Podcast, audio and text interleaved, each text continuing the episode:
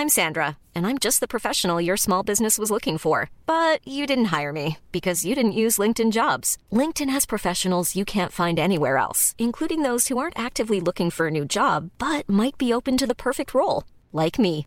In a given month, over 70% of LinkedIn users don't visit other leading job sites. So if you're not looking on LinkedIn, you'll miss out on great candidates like Sandra. Start hiring professionals like a professional. Post your free job on linkedin.com/people today.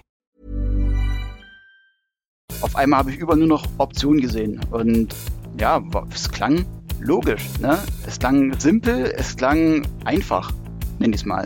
Das war der Haken. Ähm, das muss man lernen, drei Jahre lang und danach kann man sich aus einer Meinung bilden, ob man wirklich ähm, dafür bereit ist. Auch diesen, diesen, diesen Schritt zu gehen, denn am Ende war das wirklich beim, beim Trading Du musst ja was machen. Wenn du nichts machst, verdienst du kein Geld. Aber ich habe das ganze Geld abgezogen. Ich habe gnadenlos gesagt, wenn ich das Geld drauf lasse, dann komme ich wieder in die Versuchung. Aber ich bin der Einzige, der es jetzt macht. Alle anderen sind immer noch, noch dabei, weil wenn die Marktphase vorbei ist, dann läuft es. Dann, dann rennt der Markt wieder und ich so, ja, macht mal.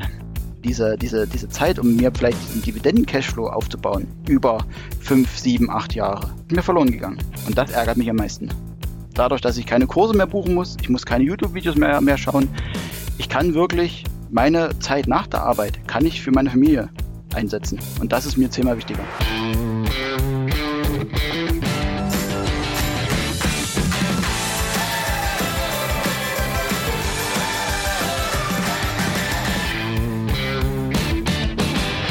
Als ich 2013 meine Geldanlage in die eigenen Hände genommen habe, war ich völlig fasziniert von der Vielfalt an den Märkten. Alles war spannend, alles war neu und da wollte ich natürlich auch eine ganze Menge ausprobieren. Und ich machte mit diesem Ansatz, wie soll das anders sein, auch ganz viele Fehler. Home Bias, ich tradete ständig hin und her, probierte vermeintlich tolle Strategien und verlor am Ende doch einiges an Geld. Meiner Meinung nach gehört das aber dazu und ist erstmal nicht schlimm, wenn man sich weiterentwickelt und die Fehler dann auch nach und nach abstellt und aus ihnen lernt. Bei meinem heutigen Gast und Hörer Sascha hat dieser Prozess sehr lang gedauert. Ich habe viele von seinen anfänglichen Fehlern auch gemacht, habe dann aber versucht, die Fehler abzustellen und nicht ständig neue Strategien zu fahren und mehr Rendite zu erhalten. Und ganz ehrlich, auch bei mir hat der Prozess Jahre gedauert. Erst 2022 war ich mit meinem Depot da, wo ich ursprünglich hin wollte. Das heißt, die Trades wurden immer weniger, die Aktien wurden viel, viel länger gehalten und äh, der Weg dahin, der war jetzt nicht so einfach und äh, du kannst anhand meiner Depotrückblicke das sehr gut nachvollziehen, wie die Entwicklung war. Sascha wollte den Prozess des Vermögensaufbaus hingegen beschleunigen. Er begann ganz langweilig mit ETFs, ging dann auf Aktien und die Levermann-Strategie und entdeckte schließlich den Handel mit Optionen. Nach drei Jahren und deutlichen Verlusten in sehr gut gelaufenen Märkten hat er 2022 nochmal ganz von vorn angefangen. Er musste sogar das langfristige Investieren komplett neu lernen. Damit heiße ich dich herzlich willkommen zu einer neuen Finanzrocker-Folge. Mein Name ist Daniel Kort und ich finde diese Hörerfolge extrem wichtig, weil sie nachdrücklich zeigt, was alles schiefgehen kann, wenn man seine Einstellung ständig ändert und unbedingt eine höhere Rendite haben will. Ich bin Sascha sehr dankbar, dass er sich bereit erklärt hat, in den Finanzrocker-Podcast zu kommen und von seinen Erfahrungen zu berichten. Und in dieser Folge geht es jetzt nicht darum, Sascha bloßzustellen oder mit dem Finger auf ihn zu zeigen, sondern ganz nüchtern zu schauen, warum der langfristige Vermögensaufbau mit einer festen Strategie die beste Option ist. Und wenn man halt nur in einen einzigen ETF investiert. Bevor wir aber darüber sprechen, noch der kurze rechtliche Hinweis. Bei diesem Interview handelt es sich weder um eine Anlageempfehlung noch um eine Anlageberatung. Wir geben unsere Meinung wieder und was ihr daraus macht, das bleibt euch überlassen. Und wir gehen jetzt ab zum Interview. Auf geht's. Meine Leitung geht heute nach Thüringen zu meinem Hörer Sascha. Er hört meinen Podcast schon länger, ist aber zwischendurch komplett weg gewesen vom langfristigen Anlegen und musste das Investieren erst wieder neu lernen. Über das Wie und Warum wollen wir heute sprechen und ich freue mich, dass du dir die Zeit genommen hast und heute zu Gast bist, Sascha. Moin, moin. Moin, grüß dich. Ja, du hast ja ein Thema gehabt, ähm, du hast dich auf ein Newsletter von mir gemeldet. Da ging es um das Thema äh, Trading und Optionen. Das ist auch äh, ein Thema, über das ich jetzt vor kurzem in einem Podcast schon mal gesprochen habe. Darüber wollen wir heute sprechen. Äh, lass uns aber erstmal äh, darauf eingehen, wie lange du den Podcast denn schon hörst. Du hast mir gesagt, seit einigen Jahren. Äh, wie, wie lange tatsächlich? Oh, ähm, ich glaube, also wenn ich mich zurückerinnere, war es 2015, 2016, also Ende, Ende 15, Anfang 16 muss das gewesen sein. Also das waren ja noch meine Anfänge. Ja, genau. Seit, ne, du, du hast die erste Staffel oder so, hast du gerade fast beendet gehabt und da habe ich die ja. schon äh, gehört. Okay. Und äh, welche Einstellung hattest du damals zum Thema Vermögensaufbau und Geld? Also bevor ich dich kennengelernt habe, war das eher so eine ganz normale Sache wie bei jedem auch. Naja, du, man muss halt ein bisschen mhm. was machen, ein bisschen was zurücklegen. Man hat dann so die banküblichen Fonds. Und ähm, zu dem Zeitpunkt habe ich mich aber schon mehr damit beschäftigt. Ähm, da habe ich schon ähm, wirklich mal versucht, mir Wissen anzueignen, was, was ja so nicht standardmäßig vorhanden ist. Ja. Und ähm, da bin ich halt auch über, über Podcasts gekommen, das kannte ich vorher gar nicht, also das Medium. Und da habe ich dann auch äh, dich dann kennengelernt als den Finanzrocker. Und hab, du hattest da am Anfang auch wirklich die Basics drinne. Und mhm. da bin ich halt als Zuhörer da, dazu gestoßen, sozusagen. Mhm. Und hat sich dann tatsächlich das Denken über Geld und auch über äh, die Börse dann geändert? Ja, ähm, ich habe dann zum ersten Mal erfahren, was das eigentlich wirklich für, ähm, für Möglichkeiten sind. Also.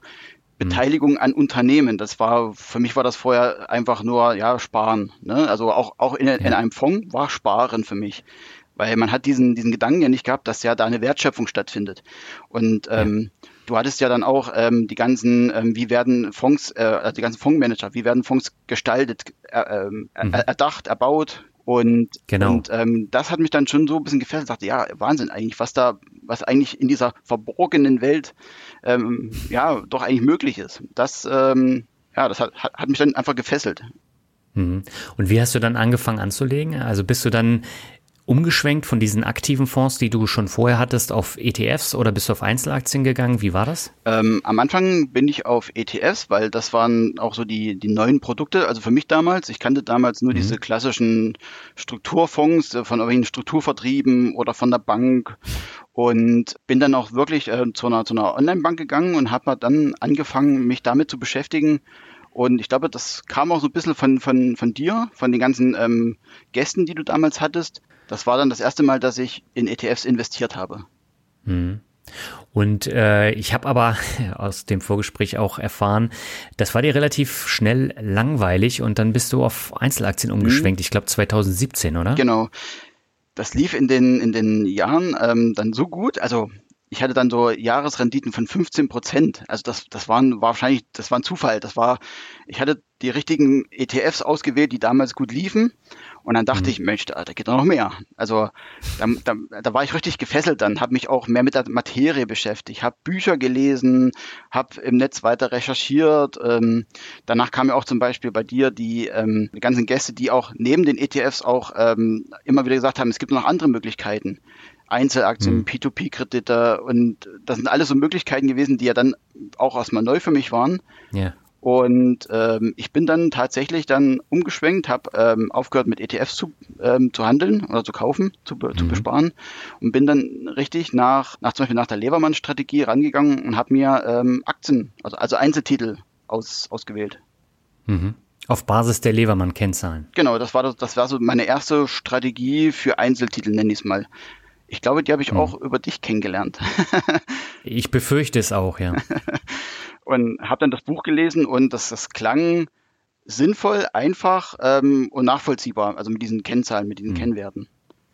Ja, ich muss tatsächlich sagen, also das Buch ist nach wie vor eins meiner absoluten Highlights, weil man da tatsächlich äh, das Unternehmen versteht und wie man mit Kennzahlen arbeitet und äh, vom, vom Buch her ist es super. Ich habe ja, äh, ich glaube, zwei, drei Jahre habe ich dann auch nach den Levermann-Kennzahlen angelegt. Mhm. Das lief auch ganz gut, aber mir war das dann am Ende äh, doch zu umständlich und zu viel Arbeit und das lässt sich eigentlich nur sehr gut auf den deutschen Markt dann anwenden, nicht international. Mhm. Und das waren so die Sachen, wo ich dann gesagt habe, ich glaube, das macht keinen Sinn, so weiter zu investieren. Das war ja auch bei mir nur eine Beimischung. Ja. Bei dir war es aber tatsächlich dann mehr als nur eine Beimischung, oder? Genau, das war, das war am Anfang wirklich mein mein genereller Ansatz, nenne ich es mal. Mhm. Ähm, das, das, lief auch sehr gut. Also bis, ähm, ich glaube, bis Anfang 2019, bevor ich dann um, umgeschwenkt bin, ähm, mhm. habe ich wirklich mein Depot ganz schnell ähm, fast verdoppelt, nenne ich es mal. Also das, das war, okay. also das hat richtig geklappt. Ich vermute aber auch bei der Fülle an Aktien, die man da ja auswählen kann, es ist ja nicht nur so, dass ein Unternehmen gerade diese, diese Kaufempfehlung generiert, sondern es sind mehrere, mhm. dass da auch wieder ja. ein Stück Glück dabei war. Also Das gehört da immer dazu. Ja. Und äh, du musst halt ähm, das noch so sehen. Mittlerweile gibt es ja auch Tools, wo du die Levermann-Kennzahlen für äh, einige hundert, einige tausend Unternehmen ähm, nachprüfen kannst. Und das gab es ja damals gar nicht. Da musstest du das tatsächlich selber machen, selber raussuchen. Und ähm, das war auch viel, viel mehr Aufwand. Genau. Ja, hast du wahrscheinlich auch so gemacht. Ähm, ich hatte, also ich bin immer so ein bisschen technikaffin gewesen. Ähm, ich habe am mhm. Anfang auch mit Excel gearbeitet, okay. habe aber schnell ähm, oder Tools gefunden oder Webseiten, die das auch anbieten. Ähm, mhm. Und habe dann diese auch genutzt, getestet, aber ich habe das dann nicht weiter verfolgt. Das war immer so auch ein Stück Blackbox. Wo haben die die Daten her? Ne? Ich weiß, woher ich meine, mhm. meine Kennzahlen bekomme und meine Datengrundlage das war ja alles damals noch, ich sag mal so, das alles, dieses, dieses Investieren und ähm, diese, diese Tools, die im Netz da jetzt, die auch jetzt so gerade weit verbreitet sind, das war ja noch damals ja. am Anfang. Das gab es ja wirklich vorher noch nicht, so, so wie du sagst. Hm. Und ähm, du hast ja gesagt, du hast vorher in Bank- bzw. Strukturvertriebsfonds investiert. Ähm, wie war denn da so die Rendite? Unterirdisch wird es, glaube ich, äh, unter, untertreiben. Okay. Also ähm, ich hatte da, ich hatte bei fast schon fast jeder größeren Bank einen Fonds sozusagen, weil ähm, mhm. damals war das, habe ich das so kennengelernt. Ähm, man wechselt regelmäßig die Bank. Also ich mhm. war dann mal eine Zeit lang im, im Norden, habe dort jemanden kennengelernt, der mir mit meinem Vermögen helfen wollte, also Vermögenaufbau. Mhm. Aber das geht nur, wenn du bei dieser Bank bist. Naja, also klar, dann wechsle ich okay. zu dieser Bank, weil ich vertraue den Menschen ja. Bin ich zu der Bank gewechselt, natürlich haben die mir auch dann äh, gleich noch ein Bankprodukt äh, empfohlen. Das habe ich natürlich dann wieder bespart. Ähm, dann bin ich wieder nach Hause, dann war mein Vater im, in so einem Strukturvertrieb drinnen, dann, dem, dem vertraue ich erst recht. Ähm, mhm. aber er sagt, naja, aber dieses Produkt bei dem, das war nicht so gut, also bin ich dann zum nächsten Produkt äh, gewandert. Mhm. Ja, also da war neben dem, dass ich wahrscheinlich immer zum schlechtesten Zeitpunkt dann ausgestiegen bin, war dann auch mal diese diese Kostenentwicklung. Das hat äh, das hat alles eigentlich war eigentlich immer alles negativ. Also gab es keine positive Rendite rückblickend betrachtet. Mhm. Hast du dir die Kosten dann tatsächlich auch mal angeguckt? Ich hab's, also ich hab's mir nur mal so sporadisch. Ähm, ich habe immer gesehen im Jahresauszug, die, damals gab es immer nur jahresweise. Also ich, hatte, mhm. ich kann mich nicht dran erinnern, dass ich jetzt ähm, quartalsweise, so wie jetzt, irgendwelche Berichte bekomme, sondern immer nur Jahres, äh, per November oder so, immer so, so, so eine Jahresscheibe bekommen habe, wo alle Kosten drinne mhm. waren. Ähm, und zum Schluss waren da nicht nur dann die Fondkosten drinne, sondern ich, bei mir gab es noch so eine Kostenausgleichsvereinbarung. Sagt ihr das was? Kennt nee, das? das sagt mir nichts. Bei dem letzten Strukturvertrieb, wo ich war, musste ich einen separaten Vertrag mit denen abschließen, weil die kriegen ja eine mhm. Provision. Und aus deren Transparenzpflichten, äh, Gründen haben die ähm, so eine zusätzliche Kostenausgleichsvereinbarung ver ähm, vereinbart, wo praktisch, mhm. für mich waren das die Kosten des Fonds, für offiziell ja. waren es aber nur die Kosten des Vertrieblers. Ja. Dass, dass, dass praktisch ich das separat zahle sozusagen. Also es waren, es waren pauschal 5000 Euro, die ich während meiner Sparrate nebenbei noch abgestottert habe. Mhm. Also das gibt's aber tatsächlich auch bei den Bankprodukten, äh, dass du diese gezilmerten Kosten hast. Ja. Bei mir, bei der privaten Rentenversicherung, die ich damals bei der Bank abgeschlossen habe, waren das auch 5000 Euro und die wurden über fünf Jahre dann aus dem Vermögen, was ich angespart habe, rausgezogen. Genau, so war das bei mir auch. Ich mhm, habe praktisch eine Sparrate gehabt und ein Teil ging direkt weg an die an die äh, Kostenausgleichsvereinbarung, also an den an den Vermittler und der Rest mhm. ging dann in meinen Sparplan. Also dieses Prinzip ist natürlich äh, echt, echt hardcore ja. und äh, vor allen Dingen, wenn du das nicht weißt. Also ich bin ja damals auch völlig unbedarft da in die Bank rein und habe gedacht, ja, das klingt eigentlich alles ganz gut mhm. und das unterschreibst du mal und das waren, war die teuerste Unterschrift, die ich je gemacht habe. Ja. Aber ich habe äh, daraus gelernt und ähm, wie war das bei dir? Hast du da auch draus gelernt? Ähm, ja, ich habe, äh, also nachdem ich das mal bewusst wahrgenommen habe, dass es, dass es ähm, diese Kosten separat gibt und nicht eigentlich diese Fondkosten abdeckt, mhm. habe ich, ähm, hab ich dann auch ähm, den, den Vertrag äh, stillgelegt erstmal und dann gekündigt. Ja. Das war auch das, das Gute war, ähm, es war ein relativ gut laufender Markt. Ähm, ich habe da jetzt nicht so viel Verlust gemacht. Aber halt, wenn ich jetzt diese Kosten mit draufrechne, war natürlich die Verluste erheblich. Ähm, weil mhm. ich halt weniger eingezahlt habe, als ich eigentlich gedacht habe. Ja. Wie gesagt, das hat man dann immer im Jahresscheibe oder in der Jahresscheibe gesehen, wo man denkt, hä, ich habe doch eigentlich mehr eingezahlt, als da jetzt auf dem Papier steht. Und mhm. dann noch der Kursverlust eventuell noch mit, äh, kam dann extra noch. Ja, Bei mir hat sich das dann teilweise halbiert, äh, mein Produkt. Ja. Und ähm, das habe ich ja dann, ich glaube 2013 habe ich das dann äh, auch äh, gekündigt. Mhm. Und ähm, ja, man muss, man muss tatsächlich sich immer genau damit äh, auseinandersetzen, auch wie, wie teuer sowas ist. Ja. Und viele lassen das ja immer laufen und denken sich, so wie du eben, du kriegst den Zettel, guckst genau. dir das an und das sieht dann aus, ja, geht alles. Aber hinterher, also bei mir waren es insgesamt mit Kursverlusten und den gezimmerten Gebühren über 10.000 Euro, die ich dann äh, verloren habe. Hast du das auch mal nachgerechnet, wie viel es insgesamt bei dir war? Nee, das habe ich jetzt tatsächlich nicht. Ähm, ich muss auch ganz ehrlich sagen, ich weiß auch gar nicht, wo ich die, un un die Unterlagen dazu habe. Bei den, bei den ganzen anderen Sachen, die ich dann aktiv getätigt habe, nenne ich es mal. Ne? Also praktisch die Fonds, also ETFs bespart oder die Aktien gekauft. Das habe ich alles tatsächlich mal vor unserem Interview äh, mal zusammengekramt und mal geschaut, was da so bei rumgekommen ist und was da so gewesen ist und so weiter.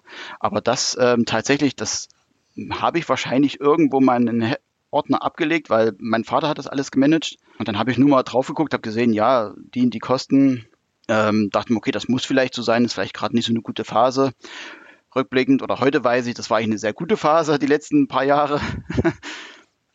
ähm, trotzdem, ja, ähm, ich bin dann aus, aus allen Sachen raus, die, die dann wirklich aus meiner Sicht nichts mehr gebracht haben, wo ich wirklich nur drauf zahle. Okay. Ja, ich meine, das ist ja schon mal ein wichtiger Schritt. Jetzt hast du ja äh, schon mal äh, so das erste mitgenommen mit den hohen Kosten.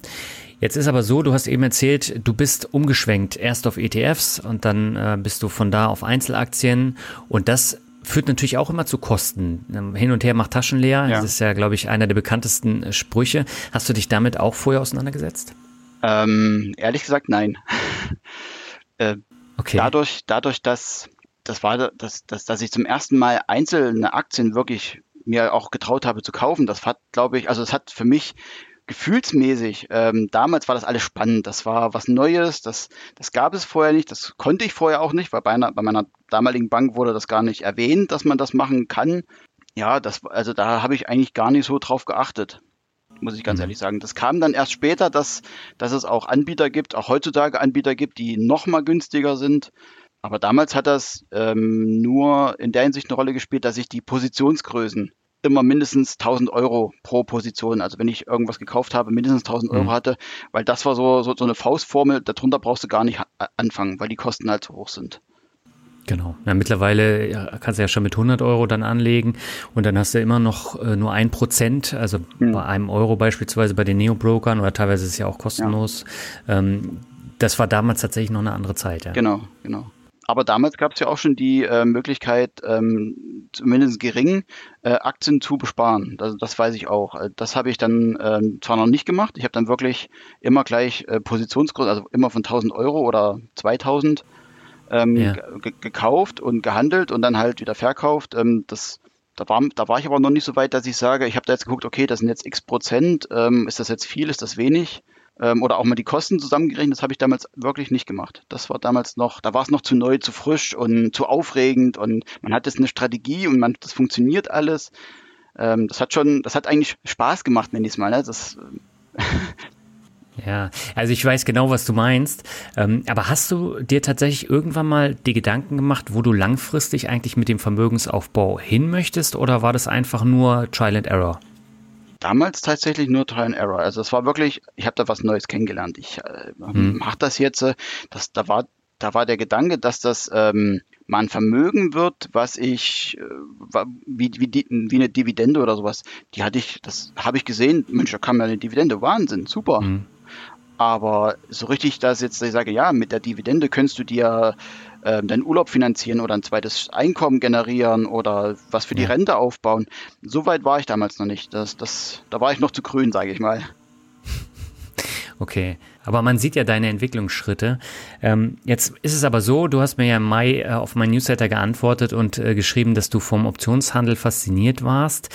Warum bist du da vom Weg des langfristigen Investierens abgekommen?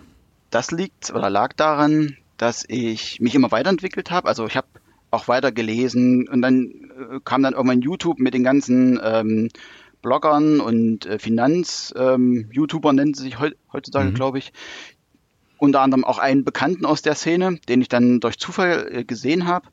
Ähm, habe dann sein Buch gelesen und ähm, war dann fasziniert, was man eigentlich mit Optionen machen kann. Also man hatte mhm. dann nicht nur, ich kann die nicht nur kaufen oder verkaufen, sondern ich habe dann noch viel mehr Möglichkeiten.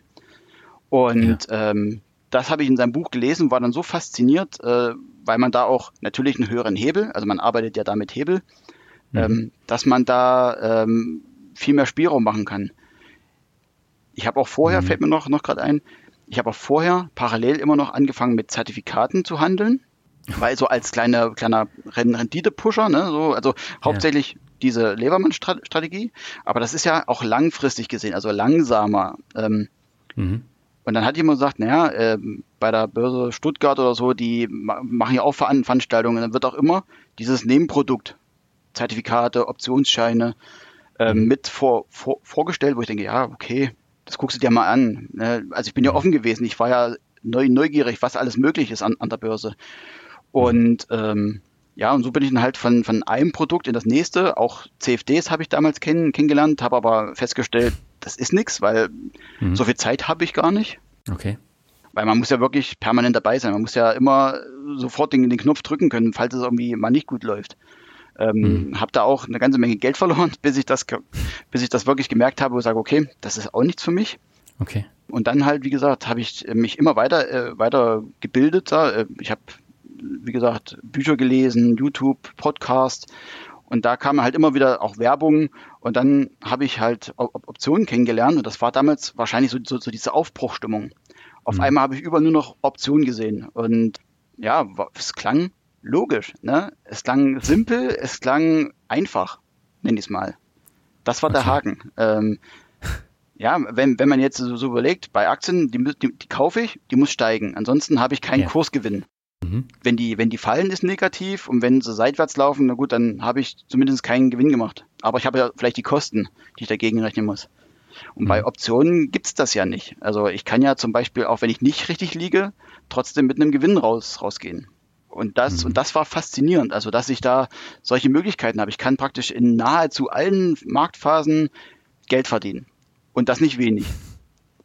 Das hat so. Man mich, kann. Genau. Aber das machen tatsächlich nur die wenigsten. Und das wird halt häufig äh, verschwiegen. Und ich kann mich noch genau dran erinnern. Also so Ende der äh, Jahre war das wirklich so, dass das Thema Optionen dann teilweise auch ähm, durch die Blume so ein bisschen vorangetrieben wurde. Das heißt, ähm, es ging oberflächlich um das Thema Aktien, mhm. aber dann hat man versucht, die Leute dann in die äh, Optionskanäle reinzuschieben. Ja und hat dann äh, so exklusive Angebote gemacht. Das waren so Log-Angebote, fünf Euro für so einen Optionskurs. Ähm, und da sagt jeder natürlich, ach komm, die fünf Euro, ähm, die, die investiere ich mal. Ich habe es mhm. damals tatsächlich auch gemacht. Äh, da kann ich nachher nochmal was dazu sagen. Aber ähm, mir war das immer schon suspekt und ich habe auch gesehen, dass viele Leute schon damals einiges an Geld äh, verloren haben. Mhm. Ähm, du warst aber so ein bisschen geblendet, oder? Ja, würde ich, würde ich jetzt rückblickend zu so sagen, ja. Mhm. Ähm, ich meine, als ich dann begonnen habe, lief das auch. Also klar, man hat Gewinne gemacht, man hat Verluste gemacht, aber das hat sich mhm. im Rahmen gehalten. Ähm, okay. Die 219er, das Jahr, das, das lief auch sehr, sehr gut eigentlich. Also Mhm. Da, da habe ich kontinuierlich eigentlich mein, mein Depot weiter auf, aufgebaut da, dadurch. Kam dann erst 2020, dass ich, dass ich den ersten Wachrüttler bekommen habe.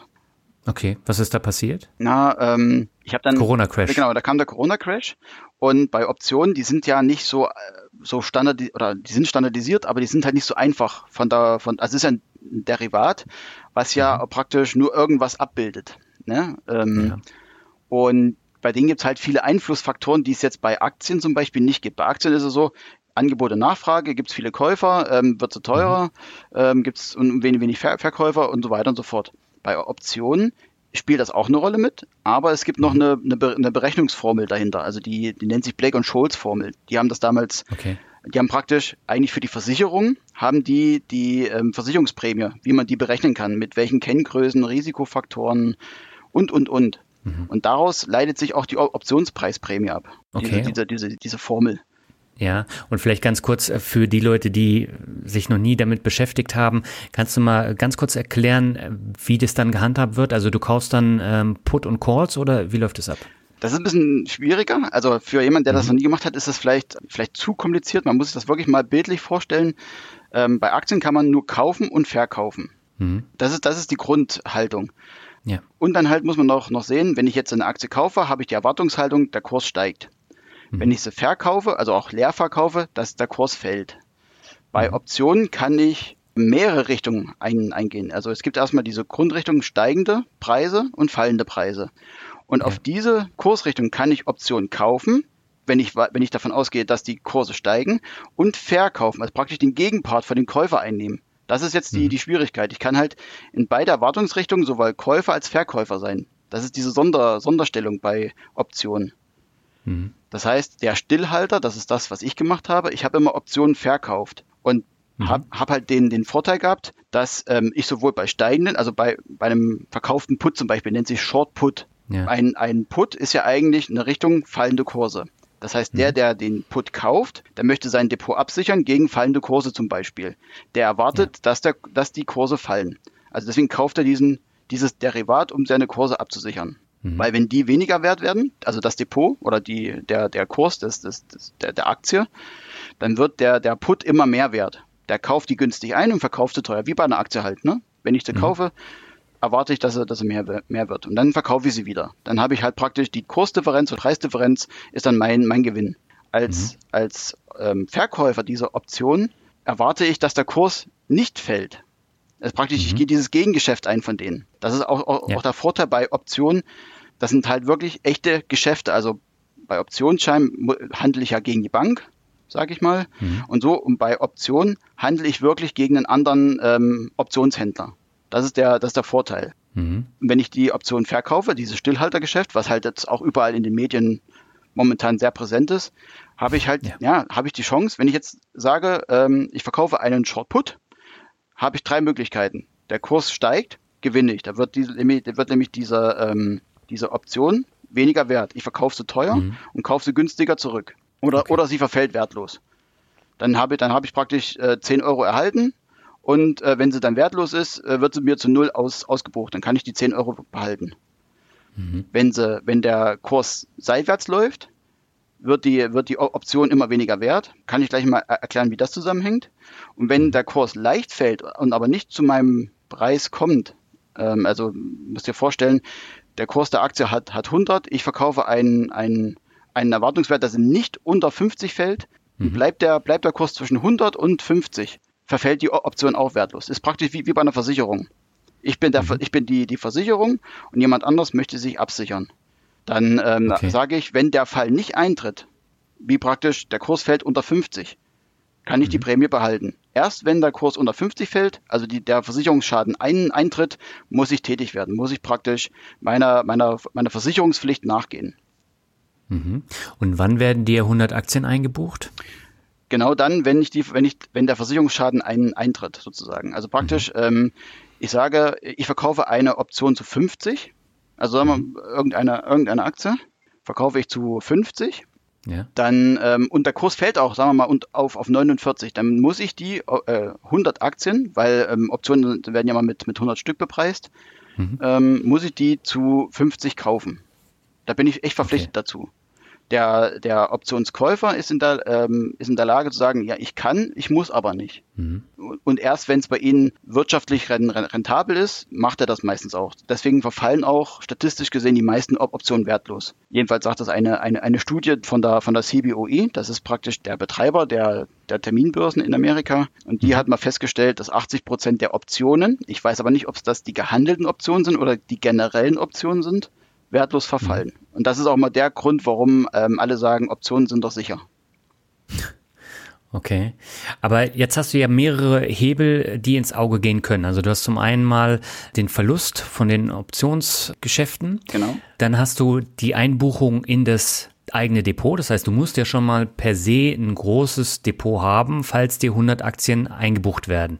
Also es kommt natürlich immer darauf an, wie viel Wert hat jetzt eine einzelne Aktie. Mhm. Aber wenn wir jetzt zum Beispiel Netflix nehmen mit 240 Dollar, ja. äh, da bist du schnell bei äh, 24.000 Euro, die du vorhalten musst, wenn dann die 100 äh, gekauft werden. Und äh, das muss man alles im Auge behalten. Ne? Genau, das, da kommt jetzt noch da, wieder was hin, hinzu. In Amerika ähm, mhm. ist der, der Margenhandel weit verbreitet. Auch wenn ich nur Aktien kaufe, ist meistens immer ein Margin-Konto. Ähm, ja. ähm, äh, vorein ein, eingestellt. Also es gibt ein Barkonto und ein Margin-Konto. Ähm, Margin bedeutet, dass ich zum Beispiel, wenn ich Aktien kaufe, ähm, und das sind halt große bekannte äh, li liquide Werte, wie jetzt Netflix zum Beispiel, da müsste ich, äh, müsste ich rund nur 15 Prozent hinterlegen des, des, des eigentlichen Wertes. Also wenn ich 100 Aktien kaufe, muss ich nur 15 Prozent hinterlegen statt die 24.000. Mhm. Und der Rest geht ins Minus dann? Ne, der Rest wird einfach als, äh, ne, also, also ich muss nur die, die Sicherheitsleistung hinterlegen und ja, der Rest ist Minus, ja. Ja, und äh, wenn du da nicht aufpasst, hast du dann äh, einen Schuldenberg. Genau, das ist praktisch ein Kredit sozusagen, genau. Hm, okay. Und ich glaube, das ist natürlich so der größte Hebel, der äh, dich dann ins Abseits schießen kann. Genau, denn das, denn das Problem ist, dass die, die, die Margin, gerade bei dem äh, bekannten, der in, also der in Deutschland bekannten äh, Broker, sobald wie jetzt hier eine Krise ist oder damals Corona, hm sind, sind, sind die Margensätze flex, flexibel. Das heißt, der passt es immer an die, an die sogenannte Volatilität an, also diese, diese Marktschwankung. Haben wir hohe mhm. Marktschwankungen, das war damals ja eine große Schwankung, ne, der, ein, der Kurseinbruch, ja. hebt er natürlich die Margin an. Also diese Sicherheitsleistung, die die ähm, Anleger hinterlegen müssen. Und wenn ich nicht mhm. genügend Geld habe auf dem Konto und dann auf einmal die Margin an, angehoben wird, kann es sein, dass ich schnell zu einer Nachschusspflicht komme. Mhm. Nachschusspflicht heißt, du musst dann äh, das Geld dann praktisch aufs Konto überweisen. Genau, ähm, ich bekomme dann einen sogenannten Margin Call. Also früher war es ein mhm. Anruf, deswegen heißt es Call.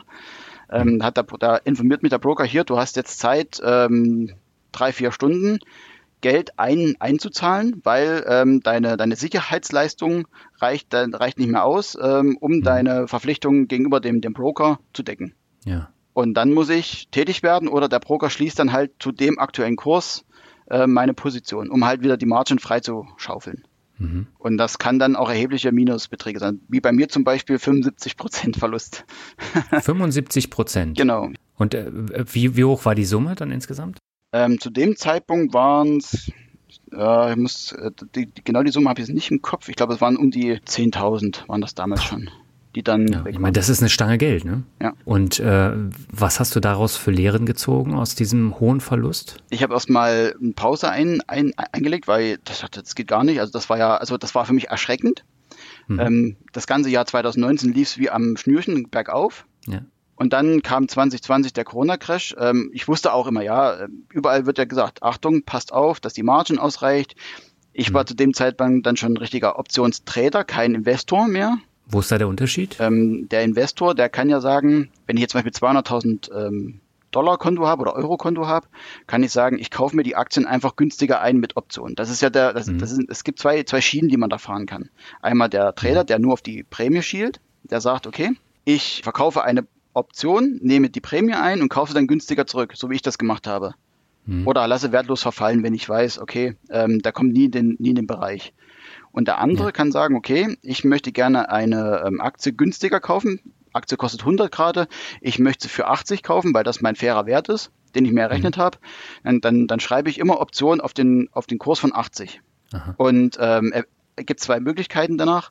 Entweder fällt der mal unter 80, dann habe ich sie zu meinem Preis gekauft, 100 mhm. Stück, und habe sogar noch bis dahin Prämien ein, eingenommen. Oder ähm, die Prämienansammlung ist so groß, dass es praktisch die Differenz vom aktuellen Kurs zu meinem Zielkurs ist.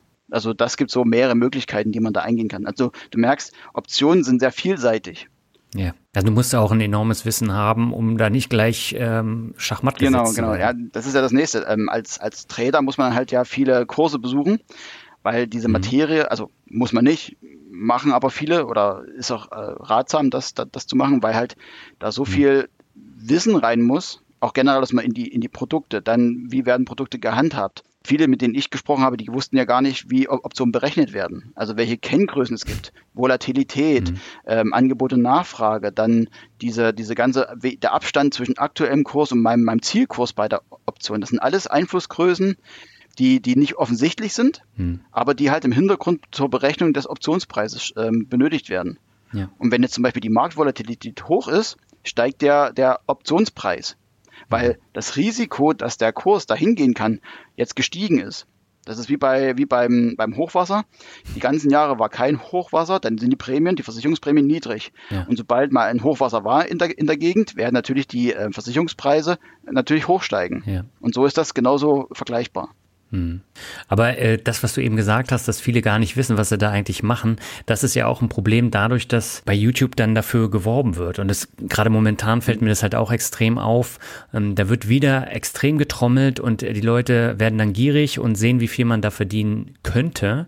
Ja. Und dann gehen sie völlig unbedarft daran kaufen mhm. vielleicht einen, einen, günstigen Kurs und äh, fangen dann an, ihr Geld zu verbrennen. Und ich sehe da so viele Gefahren und deswegen ist es mir auch echt wichtig und ich finde es toll, dass du äh, das Interview jetzt auch mitmachst, um über deine Fehler zu sprechen, weil ich glaube, nur so äh, schafft man dann die Aufmerksamkeit dafür, dass man äh, halt da wirklich aufpasst. Ja, das, das Problem ist auch einfach, ähm, auch, auch wenn man so einen Kurs besucht hat, ich habe ja auch viele Seminare besucht und mhm. Webinare mhm. gesehen, man, man versteht das eigentlich trotzdem nicht. Man weiß grundsätzlich, aha, das macht das, es passiert jetzt das und das, mhm. aber man versteht es erst, wenn es einen wirklich getroffen hat. Ja. Weil man dann erstmal sieht, wie stark kann so eine Volatilität wirklich ansteigen? Was bedeutet das auch, wenn die Volatilität an, ansteigt? Ich habe mhm. zum Beispiel Positionen mit Verlust schließen müssen, obwohl ich richtig lag.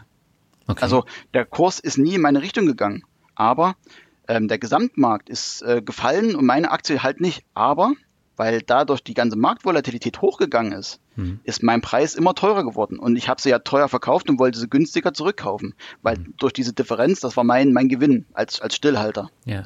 Und das hat, äh, genau zu dem Zeitpunkt hat das nicht geklappt. Und dann musste ich ja nach meiner Regel bei meinem, meinem Stopp setzen, musste ich raus. Okay. Und äh, du hast gesagt, du hast äh, Kurse gekauft. Äh, Software musst du ja wahrscheinlich auch kaufen. Ähm, wie hoch mhm. waren da so die Kosten? Also die Software, das, also ich bin immer so ein bisschen knausrig gewesen bei Software, okay. ähm, weil das, das geht schnell ins Geld. Mhm. Ich habe zum Beispiel eine, nur eine Auswertesoftware für meine, für meine Tradings gekauft. Da, da, musste ich allein 150 Euro pro Jahr zahlen. Mhm. Ich finde, das geht aber pro Jahr. Ja, ja, das, das geht noch, deswegen sage ich ja das. Mhm. Aber das ist nur die Auswertung. Also ich, die hat praktisch meine Daten erfasst und hat mhm. das praktisch ausgewertet. Okay. Mehr, mehr hat das gar nicht, gar, gar nicht gemacht. Mhm. Ähm, das nächste ist, ähm, ich, ich brauchte natürlich noch eine Chart-Software. Ich musste ja den, den Chart analysieren. Mhm. So, das, das weiter kostet, hat auch rund 300 Euro gekostet pro Jahr. Im Jahr. Mhm. Okay. Im Jahr. Ähm, dann geht's weiter. Ähm, natürlich braucht man dann ja, wenn man sowas, wenn man jetzt Werte sucht, also mhm. bestimmte Werte, braucht man vielleicht auch mal einen Signaldienst, der sagt, ey, hier und da und da gab es gerade irgendwelche Nachrichten, gab es irgendwelche ähm, Bereiche, die da gerade unter, unterschritten, überschritten wurden. Also hat man sich noch einen Sig Signaldienst gesucht, der auch nochmal so um die 100, 150 Euro kostet. Okay. Und bei dem Anbieter, wo ich äh, gehandelt habe, musste ich noch dann die Marktdaten bezahlen, also damit ich dann die Live-Daten bekommen habe. Das waren, das waren auch nur 10 Euro, aber das waren auch Zusatzkosten. Im Monat 10 Euro. Im Monat, genau. Ne, dass, dass ich die, die Live-Daten gesehen habe von, von der Börse. Ansonsten war, war das immer 10, 15 Minuten verzögert. Mhm. Als nächstes, äh, die Ausbildung hat mich auch, glaube ich, also die eine hat mich 1000 Euro gekostet. Ähm, habe noch zwei, drei Add-ons so im, im Schnitt um die 500 Euro. Aber ich habe schon gesehen, ähm, aktuell gibt es viele Kurse, so mit ähm, drei Monats Ausbildung wird da ja geboten, hm. ähm, um die 3000 bis 5000 Euro. dass man halt, dass das Grundprodukt versteht, ja. ein Grundsetup an, an, die Hand bekommt und ähm, damit erstmal Ersterfahrung sammelt. Okay, aber ich meine, das sind doch jetzt schon hohe Summen, bevor du überhaupt den ersten Trade gemacht hast. Und das kommt ja nochmal oben drauf auf die 10.000. Ne? Ja, das kommt noch oben drauf, genau. Hm. Und du hast ja dann nach dem Corona-Crash, hast du erstmal Pause gemacht und mhm. ähm, du warst aber noch nicht abgeschreckt, oder?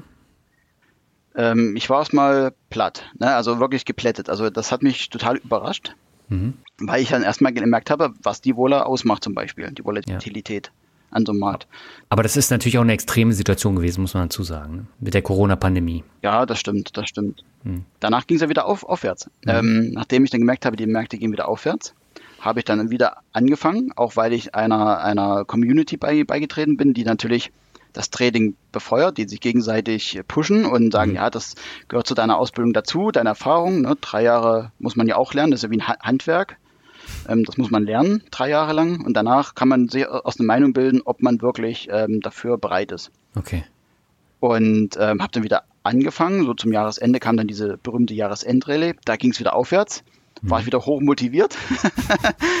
ähm, auch mit dem, mit dem Hintergrund, dass ich viele neue Strategien kennengelernt habe. Ne, du lernst ja die Leute kennen, viele ja. neue Strategien, neue Ansätze. Es gibt dann, für mich gab es auf einmal eine Saisonalität, die maßgeblich irgendwas beeinflusst.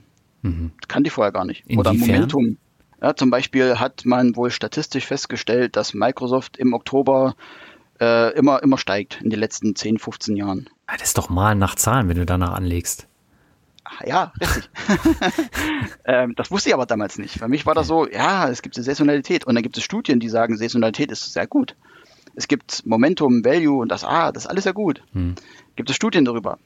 Ähm, und, und das ist das, wo ich sage, das, das beflügelt einen, sagt, naja, jetzt habe ich einen neuen Ansatz und wenn ich den mit einbaue in mein aktuelles Handeln, dass mein aktuelles Handeln gar nicht gepasst hat, ne? Ja. Das, ist, das, das, das, das, das merkt man so nicht, weil man sagt, weil es sagt ja keiner, nee, das stimmt gar nicht. Also das, dein Ansatz, den du jetzt verfolgt hast bisher, mit dem neuen, das, das, das, das passt gar nicht. Das, das kannst du gar nicht zusammen vermischen. Mhm. Das merkt man ja nicht. Das ist ja so ein, so ein Lernprozess, wo man merkt, okay, ich habe ich nur Verluste gemacht, haut vielleicht doch nicht hin. Mhm. Aber du hast ja dann auch Gewinne mitgenommen. Genau, ich habe dann, ich habe dann nochmal Gewinne mit, mitgenommen. Ähm, auch manchmal sehr, sehr kritischer, wo ich zwischendurch ähm, wirklich Herzrasen bekommen habe, ob das jetzt gut geht oder nicht. Mhm. Ähm, aber wir waren in einer Gemeinschaft und haben alle diesen, diesen Weg verfolgt und haben gesagt, ja, das passt, das wird, das läuft. Und ja, und dann kam jetzt, also das ging auch 2021 dann, dann so weiter. Mhm. Ähm, dann kam mir dann ähm, noch, noch mehr, dann ging es richtig los. Ja, eigentlich müssten wir uns langsam anfangen, weil das ja das letzte Jahr, also das Ende letzten Jahres, 2020, das lief so gut. Jetzt könnten wir uns eigentlich mal langsam an die Rohstoffe und die Futures dran dran. Das ist ja die Königsdisziplin. Okay. Futures in der, sind ja schon die Königsdisziplin und Optionen auf Futures, das ist ja der heilige Gral. Mhm.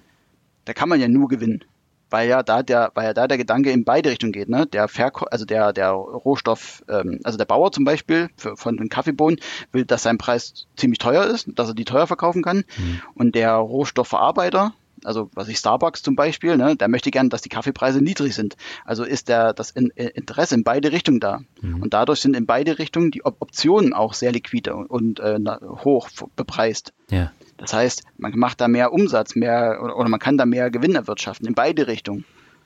Und mhm. dann geht das richtig los. Dann haben wir angefangen, ja, ähm, uns Strategien anzusehen, auszusuchen, die dann wirklich beide Seiten betrachten. Ja, wir haben jetzt hier die Rohstoffpreise steigen, alles klar, wir gehen rein. Okay, und das ist dann ins Auge gegangen. Das ging, also ich obwohl ich recht hatte, rück, rückblickend betrachtet. Also ich habe das wirklich gesehen. Also schon wieder recht. Du hattest ja 2020 eigentlich auch recht. Genau. Ja. okay. Das, das, das, Problem ist dieses Durchhalten, hm. diese, diese enormen Preisschwankungen. Ne? Es kann sein, dass der Preis mal 300 Prozent im Minus ist, hm. aber solange der Kurs nicht deinen, deinen, deinen Punkt erreicht, also immer dieser, dieser Preis, wo ich sage, das ist mein Optionspreis. Ne? Also mein, hm. also der sogenannte Strike-Preis. Also ich, Kaffee, ich, ich, weiß nicht, was es kostet, sagen wir mal, kostet 100 wieder, ne? Ja.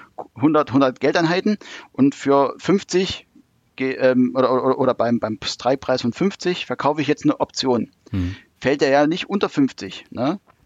Mache ich ja Gewinn. Und das ist das Problem. Bis dahin ist ein sehr langer Weg. Ja. Und, und ähm, Futures haben einen viel größeren Hebel als Aktien. Also da ist manchmal der Hebel 25.000. Was?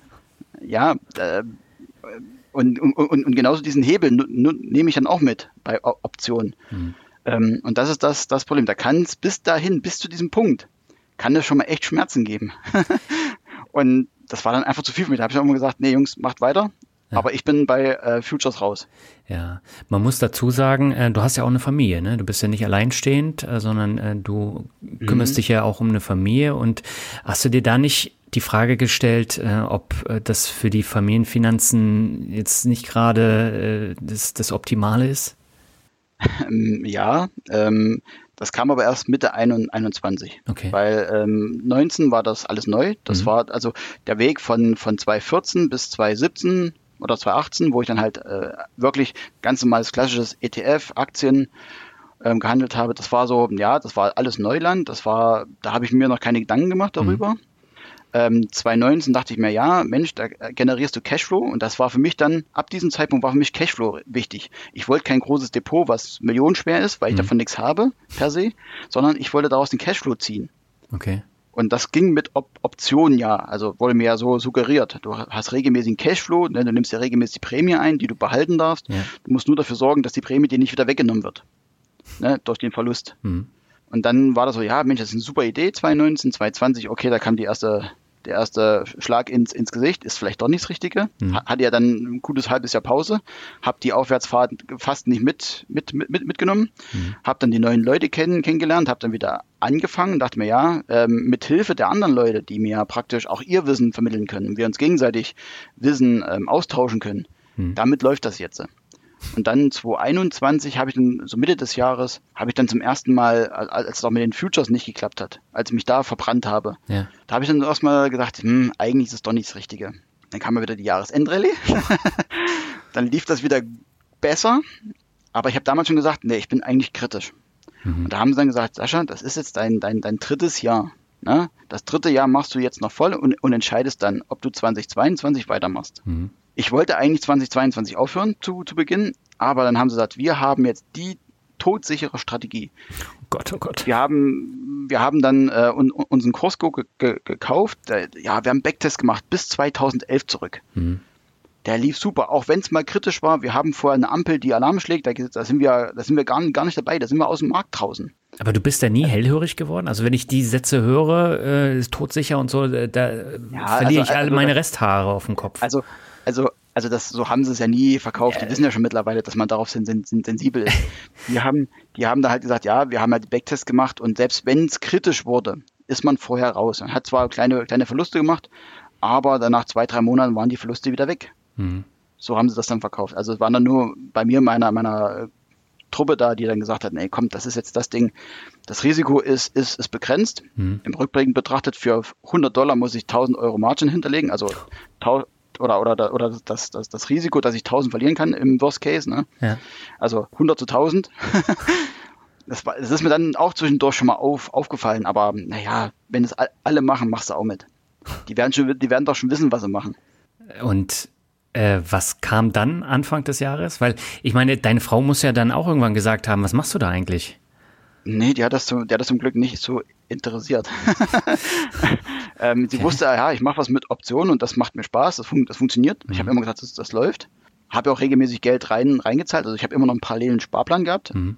Ähm, den hätte ich mal besser eigentlich in Aktien gelegt, aber ich habe gedacht, naja, du investierst jetzt und wenn das dann läuft, dann hast du ein Startkapital, womit du dann ordentlich tradest und das, was übrig ist, schiebst du dann in dein Investmentdepot. Mhm. So war ja mal mein ursprünglicher Gedanke. Dass es nie dazu gekommen ist, ist dann eine andere Geschichte. Mhm. Okay. Aber ähm, dann kam ja dann ähm, die äh, erstmal die Rohstoffpreise sind dann teuer geworden, mhm. weil es ähm, die Inflation ist, ist gestiegen. Dann kamen äh, so schon, schon, schon die ersten Ausläufer von Rohstoffkrisen und dann kam ja der Ukraine-Krieg. Ja. Und da ja, ist ja alles berg, äh, bergab gefahren. Mhm. Da habe ich dann gesagt, nee, stopp. Und da habe ich dann auch nochmal gut 50 Prozent von meinem damaligen De Depotstand verloren. Mhm. Ähm, und da habe ich dann gesagt, so, stopp, Reißleine ziehen, das reicht jetzt. Mhm. Meine, meine, mein, mein Bauchgefühl, was ich zum Ende des Jahres hatte, wurde da nochmal bestätigt. Okay. Leider zu spät. Hätte ich vorher mal auf mein Bauchgefühl gehört, hätte ich mehr Geld gehabt.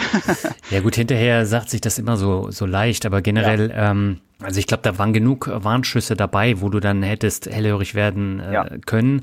Aber ähm, wie gesagt, jeder macht, macht Fehler und äh, wichtig ist ja, was man am Ende daraus lernt. Und jetzt ist natürlich die Frage, ähm, hast du dann tatsächlich deine ganzen Konten dann geschlossen? Ähm, geschlossen noch nicht, weil ich bei dem, bei dem Broker, wo ich noch, noch, noch bin, wo du auch, glaube ich, bist, mhm weil der halt viele Möglichkeiten bietet. Also jetzt vom normalen Investieren. Ich habe das noch offen. Das ist nämlich auch ein Gemeinschaftskonto. Mhm. Also das könnte ich wieder äh, befüllen mit, mit Geld, aber ich habe das ganze Geld abgezogen. Ich habe gnadenlos gesagt, wenn ich das Geld drauf lasse, dann komme ich wieder in die Versuchung. Ja. Und habe es abgezogen und bin jetzt wieder zurück zu meiner klassischen Online-Bank, mhm. zum Online-Broker und habe da wieder begonnen, ganz klassisch Investment zu machen, also zu investieren. Mhm. Und äh, ich habe eingangs gesagt, du musstest investieren, tatsächlich nochmal neu lernen. Wie war das mhm. für dich? Das war erstmal ähm, eine neue spannende Welt wieder. das okay. liegt, äh, liegt ein bisschen daran, für mich waren das vorher Aktien und Einzelunternehmen, das waren ähm, Trading-Objekte, mhm. dass da eigentlich Werte hinterlegt sind, also milliardenschwere Unternehmen das hatte keine Rolle. Das war flackernder Kurs. Der ist gestiegen oder, oder gefallen oder, oder seitwärts gelaufen und hat irgendwelche Korridore ausgebildet und Chartformationen und Signale gegeben, aber dass da eigentlich auch ähm, was geschaffen wird, mhm. das war, das, das hatte ich aus den Augen verloren. Das ist mir dann erst bewusst geworden, als ich mich dann hingesetzt habe, ja, wenn du jetzt investieren wolltest, erstens A, wie machst du das? Mhm. Also welche Strategie, welchen Ansatz verfolgst du? Und welche Werte wären das überhaupt? Ja. Und warum überhaupt die Werte? Ne? Ich meine, es gibt ja, weiß ich, wie viele tausend Unternehmen auf, auf der Welt. Mhm. Und da habe ich dann wieder angefangen und habe dann ähm, mir wieder ein neu, neues Buch geholt äh, und äh, habe dann ähm, gesagt, ja, den, den, den Ansatz vom, vom Cashflow willst du eigentlich weiter behalten, weil ein schweres Depot ist schön, mhm. aber um daraus Nutzen zu ziehen, musst du ja verkaufen. Ja. Ne? Und dann gehe ich ja wieder an meine Substanz ran, was du ja nicht willst. Ähm, deswegen muss irgendwie ein Cashflow her. Und da kam mir dann die Idee, naja, Dividendenstrategie. Mhm. Also die nächste Sau, die durchs Dorf getrieben wird. Naja, nee, nee, also, also, also nicht so als Dividendenstrategie, mhm. ähm, so mit, äh, ja, mir hat der, der Ansatz immer, immer gefallen. Also sehr konservative Werte, die ähm, stabil sind, die nachhaltig sind und dann halt ein gewisses Dividendenwachstum haben. Mhm. Also es, es, soll ordentlich wachsen. Also es soll jetzt nicht ja, dass es immer nur auf der Stelle ist oder halt, dass die schwanken, sondern die sollen kontinuierlich auch das Geld zahlen. Das war mir wichtig. Okay. Weil ich möchte mir langfristig dadurch ein, ein Einkommen generieren. Mhm. Das war so mein, mein, mein, erster Ansatz. Diese Idee verfolge ich heute noch. Das, und damit bin ich auch sehr, sehr, sehr zufrieden. Ich bin zwar auch im Minus jetzt, wie wahrscheinlich viele, mhm. aber ich bin viel ruhiger. Ich, äh, ich gucke nicht mehr jeden Tag auf den Kurs oder muss gucken, was ist in meinem, in meinem Depot los, sondern ich habe da jetzt wieder Sparpläne laufen mhm. auf die Werte, die, die ich vorher genauestens mir ausgesucht habe, die ich analysiert habe nach, nach fundamentalen Kennwerten, also gar nicht nach dem Chart. Also mhm. die Chart-Software und das halt alles habe ich ab, ab, abbestellt, also alles tot gemacht. Ja. Ähm, auch die Analyse-Software für meine Trades und so alles habe ich alles gekündigt. Ähm, bin jetzt wirklich nur noch wieder und habe jetzt die Werte und die sind zuverlässig und die la lasse ich jetzt laufen. Okay, bis das nächste Ding kommt. Nee, da bin ich tatsächlich geheilt von. Also ich weiß, ich bin noch in dieser Com Community und alle haben sich aus meinem Kopf, Kopf, Kopf gefasst, was machst denn du jetzt, was ist denn da los? Hm. Ich so, ja, ich habe mein, mein, mein Konto platt, platt gemacht, habe jetzt alles erstmal aufs in, in Investmentdepot geschoben und da habe ich jetzt gesagt, nee, aber ich, ich weiß jetzt gar nicht, wie die Märkte so sind. Ne? Ähm, ich habe mir jetzt Werte raus, rausgesucht, habe die auch mit den Leuten besprochen und die Leute, ja, Mensch, hast ja eigentlich recht. Das war ja auch mal unser Ansatz, aber ich bin der Einzige, der es jetzt macht. Alle anderen sind immer noch, noch dabei, weil wenn die Marktphase vorbei ist, dann läuft das. Dann, dann rennt der Markt wieder und ich so, ja, macht mal. Ich habe mir nur die Frage gestellt, warum hast du nicht gesagt, ich investiere jetzt einfach in ETFs, äh, die schütten ja auch aus, da kann ich mir ja auch einen äh, stetigen Cashflow aufbauen, weil äh, du dann gar nicht äh, da in die Lage versetzt wirst, äh, wieder mit einzelnen Aktien äh, zu handeln. Das ist eine gute Frage.